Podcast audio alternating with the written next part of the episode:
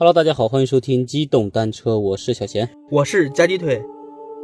又到这个一周的故事时间了啊！对对对，嗯，啊，上周我们的那个故事呢，是在我们的算是办公室，办公室工作室，对，应该是太空旷了，回音比较重，对吧？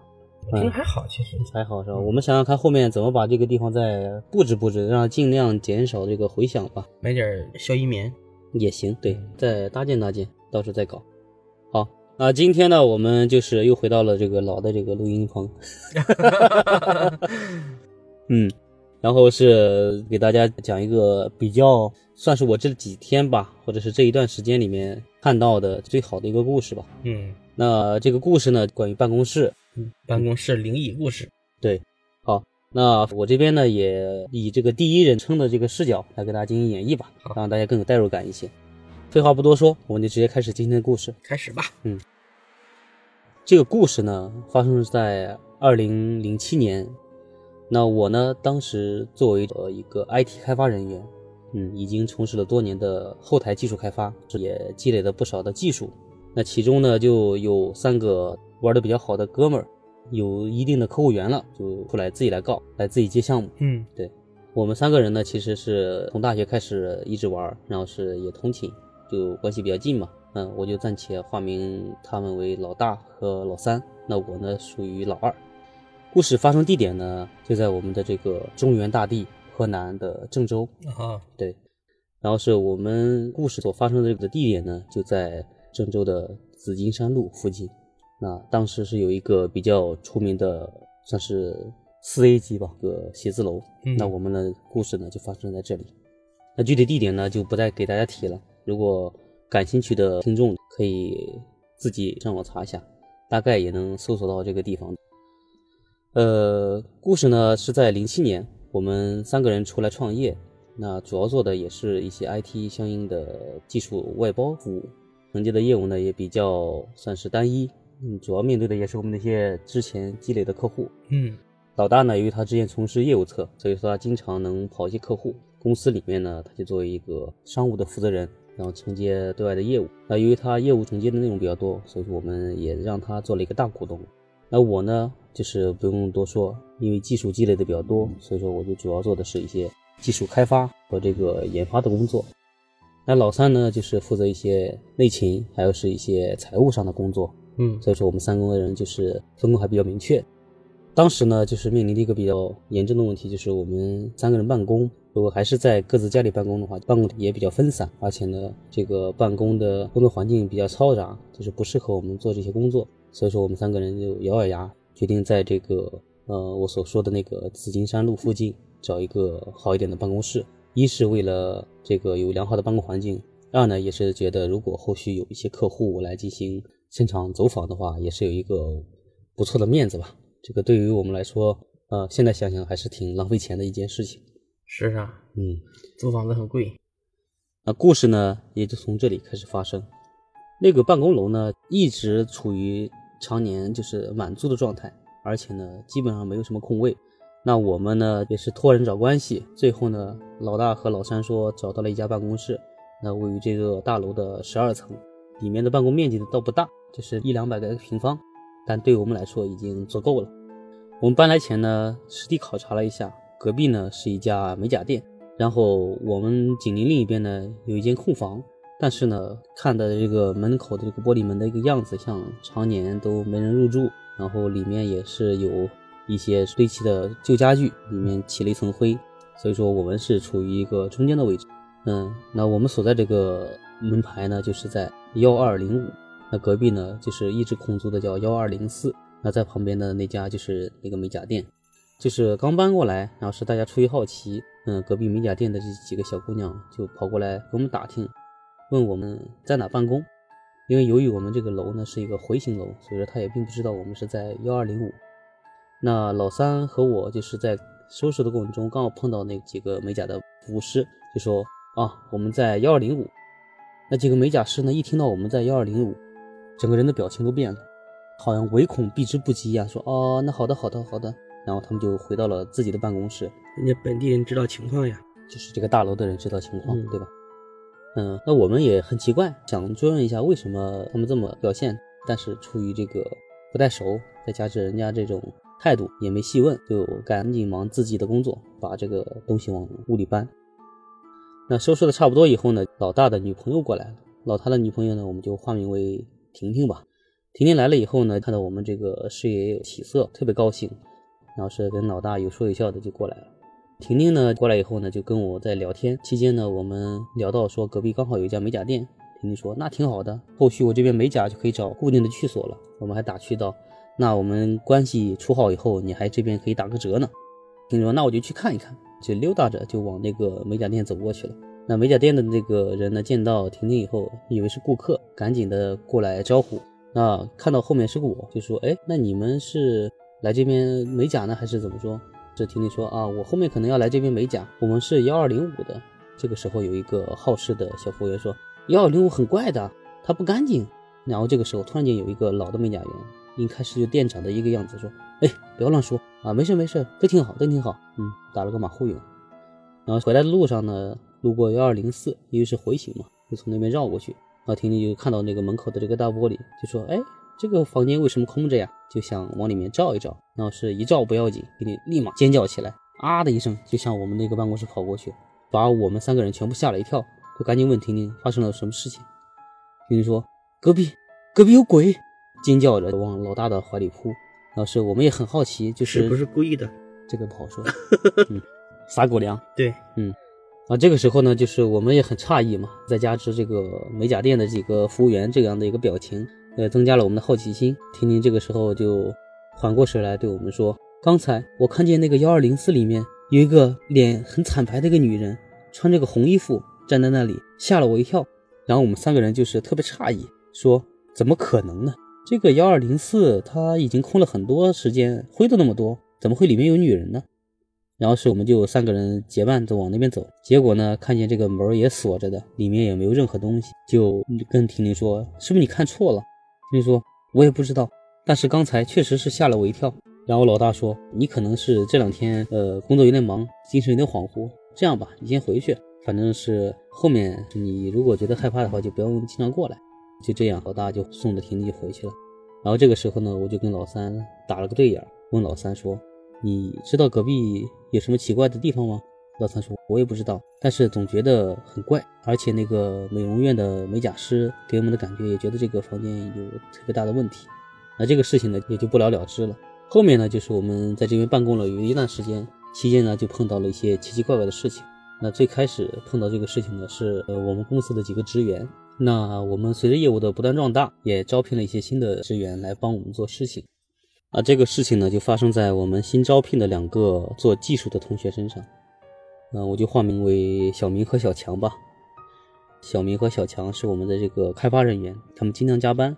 那有一天下班以后呢，他们两个人就结伴就往那边走。往回走的时候呢，就是路过了幺二零四。那这个时候呢。他们看到这个幺二零四门口出现了一个穿高跟鞋、披头散发、穿着红衣服的女人，站在幺二零四门口一动不动。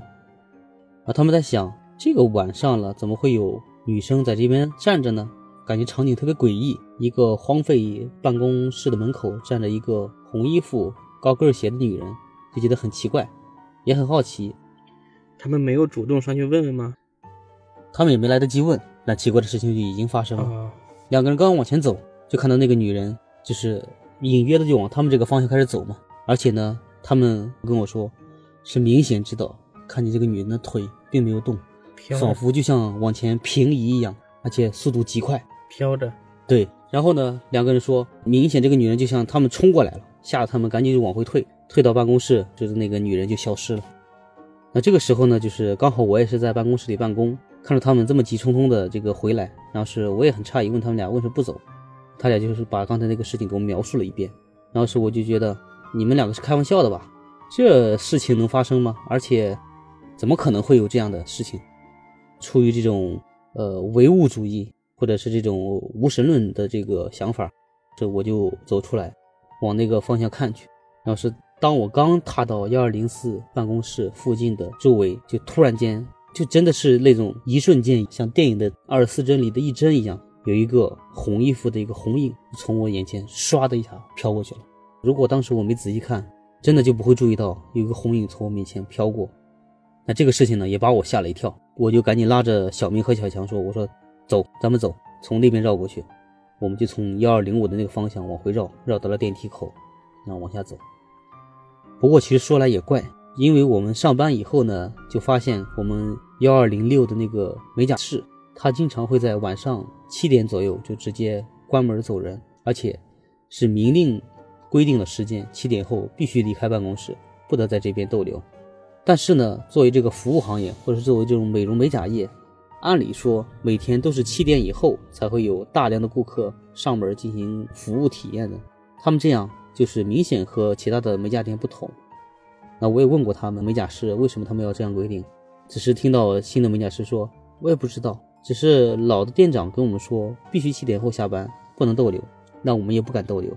那这个事情呢也不了了之了。那由于这个事情呢，就是我们只看到了一眼，啊，也是小明和小强这边看到的一个事情，我们就觉得这个应该是他们加班累了，然后是这个幻象吧，也就没有深究，嗯，反正继续工作。那事情过去以后呢，算是稍微平息了一下。然后是我们也没太关注这个幺二零四房间的这个事情，就是在正常办公。但是呢，奇怪的事情也就发生在了我的身上。有一天，我晚上回去以后呢，困意十足，就躺床就是倒头就睡。那晚上呢，梦到了一个梦，梦里面呢就就梦到我开了一辆车走到那个盘旋的山路上，然后呢，就前面有一个穿红肚兜的小孩走到我的车前。也不知道是出于这个梦里失控，还是这个自己的这个个人意志不受控的原因，然后是我就径直的向着那个小男孩开过去，把那个小男孩直接给撞死了。哇，嗯，要是梦到这里就一顿惊醒，吓得我出了一身冷汗。然后离奇就离奇在第二天，老大就找到我说：“哎，我接到了一个新的一个客户，但这客户呢是在一个很远的山区里面，我们要不要去那边跟他沟通一下？”然后是我一想，山区怎么跟昨天的那个梦那么相似呢？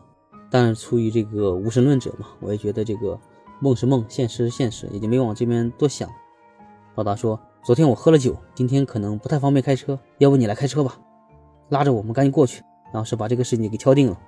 我一想，这个我开车，那出于昨天晚上那个梦里面的这些场景，我在想，我还是小心为好，就慢慢的开。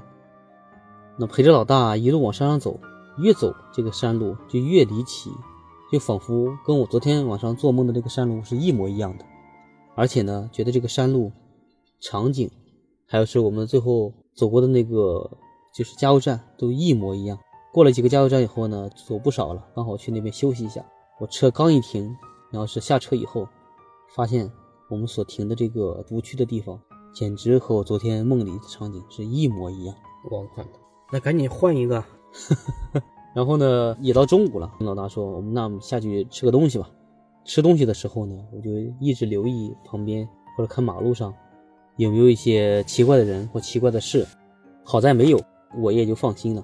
但是等我刚启动车辆，就发现前面这个就这个停车区里面平白无故出现了一个穿红肚兜的一个小孩。红肚兜？对。我的精神立马就紧张起来，想到昨天晚上的事情，就赶紧下车，车都没启动，就找到那个小孩，就赶紧问周边谁是小孩的家长。这时候呢，出来了一个农村妇女的样的一个女人，说她是这个小孩的妈妈，就问我怎么了。我说这样吧，大姐，呃，我不管你这个肚兜多少钱，你把这个小孩的肚兜卖给我，我用一下，可以吧？这个妇女听到我要买小孩的肚兜，特别诧异。也觉得不太理解，就问你要这个肚兜干什么？我说大姐，你怎么跟你说呢？就是你把这个肚兜卖给我就好，然后是你只管出个价钱，我我给你。这个妇女说，呃，那就给你就好了。就是但小孩这个没衣服，我得去跟家里跟小孩拿个衣服给他换上。这个时候呢，就是老大也在催促我说，快走啦，干嘛呢？我说呃，我我说我处理点事儿，马上就走。然后就我就说。这样吧，那个大姐，呃，肚兜呢，我钱我照给你，然后呢，这个肚兜你让我用一下，我就立马还给你，好不好？那这个妇女说，嗯，那就行吧。那个行，然后是他就找到那个小孩，然后说把肚兜脱下来给这个叔叔用一用。小孩由于年龄小，也不知道这个我要他肚兜干什么，总觉得就是我在抢的东西，就极其的不愿意嘛。没事，大姐，那个我给你钱，你一个把小孩的肚兜让我用一下，我就立马给你，好不好？然后这个妇女说那行吧，她就从小孩身上把这个肚兜给脱了下来，然后小孩这个时候就哇哇的哭嘛，要要他的肚兜。我接过这个小孩肚兜，就把它放到那个马路上，然后是想着说，是不是我碾过这个红肚兜，就可以破了这个局，那也避免这个就是碰到小孩儿。然后是想的挺好。这老大看我这么做，也在问我干啥。我说反正不用管了，我这边昨天做了个梦，我想看能不能破了这个梦的梦局。老大可能经历过之前的事情，也就没多问，说那行，那你快点处理就好。我把那个肚兜刚放到车前面，启动车要往前压过这个肚兜，结果那个妇女没拉好小孩，小孩径直的向她的肚兜跑过去，要拿他个肚兜，差一点我就撞到了小孩，酿成这个惨祸，吓得我跟老大就一身冷汗。然后这个时候呢，那个妇女赶紧跑过来看小孩有没有什么受伤，啊，所幸没什么大碍，才避免了这个就是事情的发生。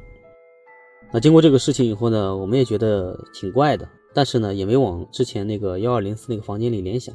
嗯，那再有一次呢，就是发生在老大身上。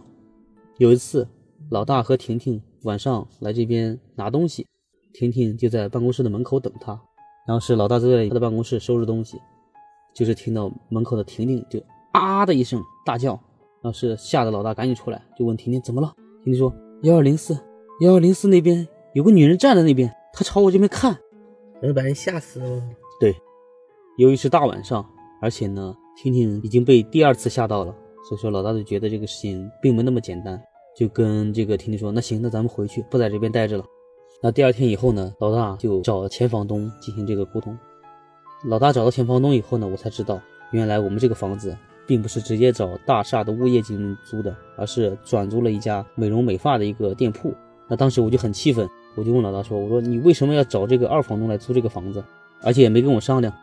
老大和老三说：“因为当时这个事情，我们就觉得挺便宜的，而且呢，基本上这个房子也装修的差不多，并不是毛坯的状态，觉得可以省一笔这个装修费用，所以说我们就盘下来了。”我一听，老大和老三都知道这个事情，就我不知道，火一下子蹭起来，上当了，倒不是上当了，就只是觉得这个事情，因为毕竟三个人合伙创业嘛。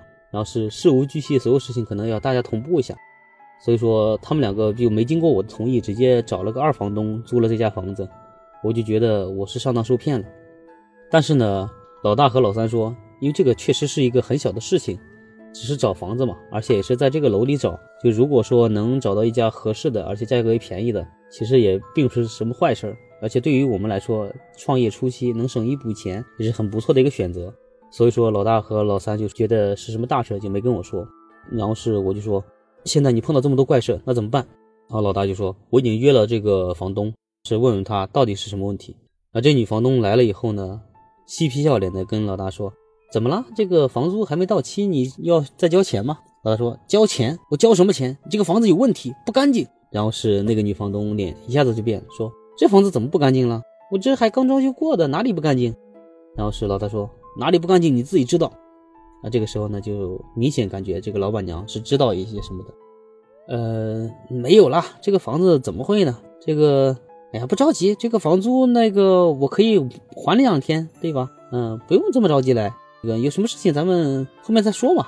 然后是就打了个马虎眼。这个时候老板就说，还聊什么聊？你这个房子就有问题，你还跟我们聊什么？然后这个时候老板娘说，我房子能不能有问题？肯定没有问题。嗯，然后是要不然，要不然你你找人来看呀。嗯，然后老大就说：“我不用找人看，我这个已经知道了，你这房子有问题。”然后就拉着这个老板娘进办公室进行聊啊，两人聊着聊着就是吵了起来。我在外面听到老大摔了桌子上的东西，跟老板娘说：“这房子我要退掉，你把我钱赔给我。”老板娘说：“退没门儿老娘在这边做生意这么久了，你还能占老娘的便宜？等着吧。”然后是老板娘就一摔门直接跑了。大概也就是三两天的功夫，老板娘拉着一帮打手来到了我们办公室。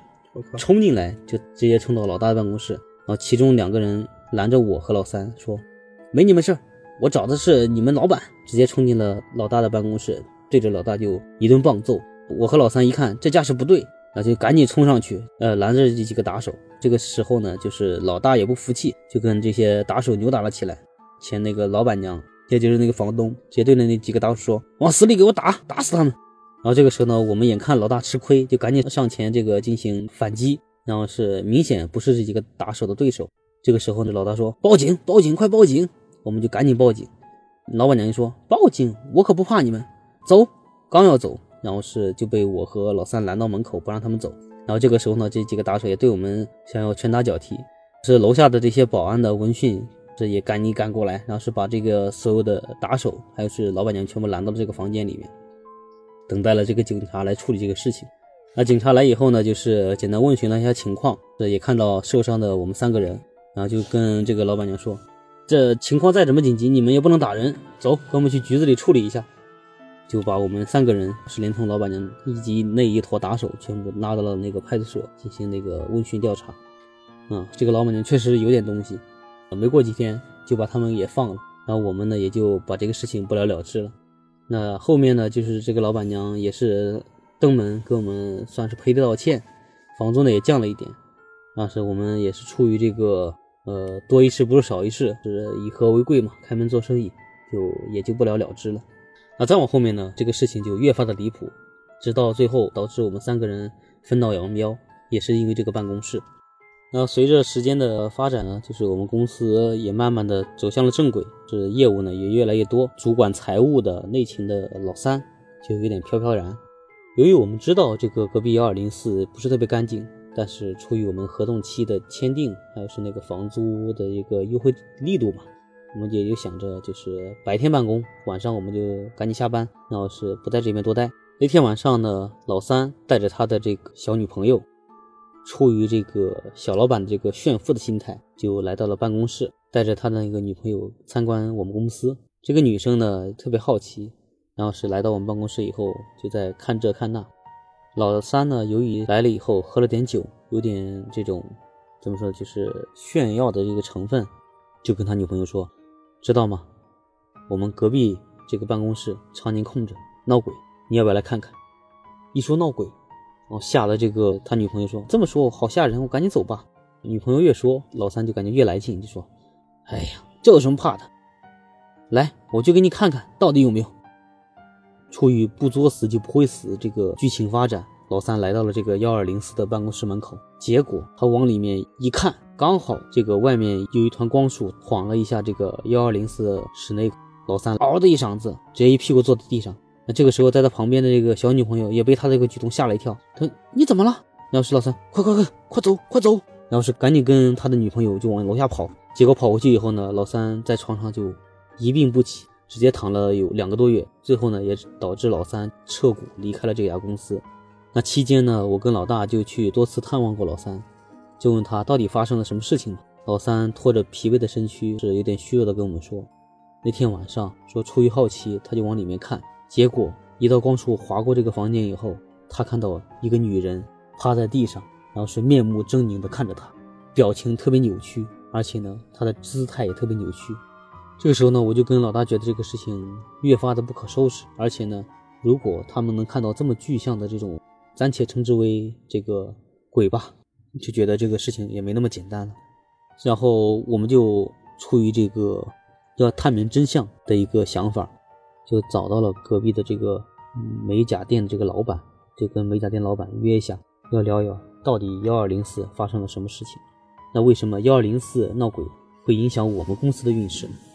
那由于时间比较久，而且呢跟这个隔壁老板也算混熟了，隔壁老板就说：“哎呀，既然你们都租了这么长时间，我也就不瞒你了，我就把我知道的都告诉你们。”老板就讲起了这个故事。这个办公室呢？是之前跟他们这个房子新建成以后一起租出去的，比他们来的还早。幺二零四呢，之前也是作为一家小公司，是一个老板夫妻经营店呢，就蒸蒸日上，也就慢慢做了起来。但是呢，好景不长，就是老板这边挣到钱了，有点学坏了，找了个小三儿，天天在公司里搞得眉来眼去。那由于那家店的老板娘呢，也经常不过来，然后呢，也不知道这个事情。但是后来有一次呢，就是来到这个办公室以后呢，就发现她这个老公和这个小三的事情，就大发雷霆，在办公室里面跟她这个老公大吵了一架。那她老公呢，就是还出于这个袒护小三儿的这个立场，跟他老婆就直接闹掰了，要跟他老婆离婚，跟小三儿过。这个老婆气愤不过，就说你不跟我过，你也别想好过。甩下一句狠话就走了。然后是幺二零四的那家公司老板呢，也没当回事儿，就说我看你能怎么报复我，也没管。是一个周末过去以后呢，等所有人再过来，就发现幺二零四里面吊死了一个女人，就吊就吊死了。对，就那个老板娘吊死了，而且呢，那个老板娘还身穿着红衣吊死了在那个办公室的这个天花板上，这是故意谋杀吧？这个都不好说。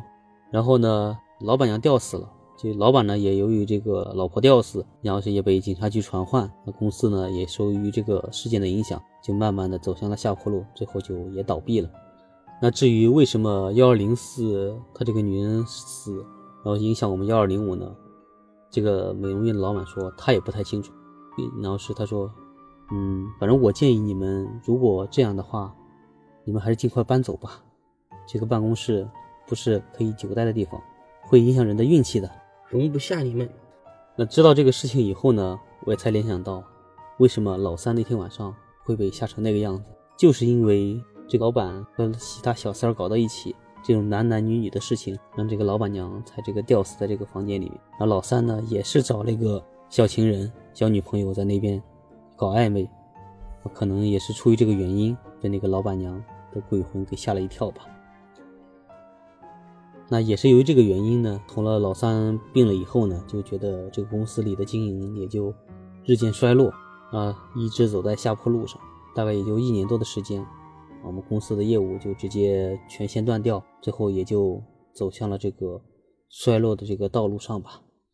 然后呢，我跟老大也就分道扬镳，没有再继续从事合伙做生意。那这个公司呢，也就算倒闭了。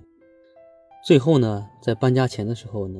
我们往下走，趁着夜色呢，我回头看向了我们所在的个楼层，看向了我们之前的办公室，也看向了之前的幺二零四。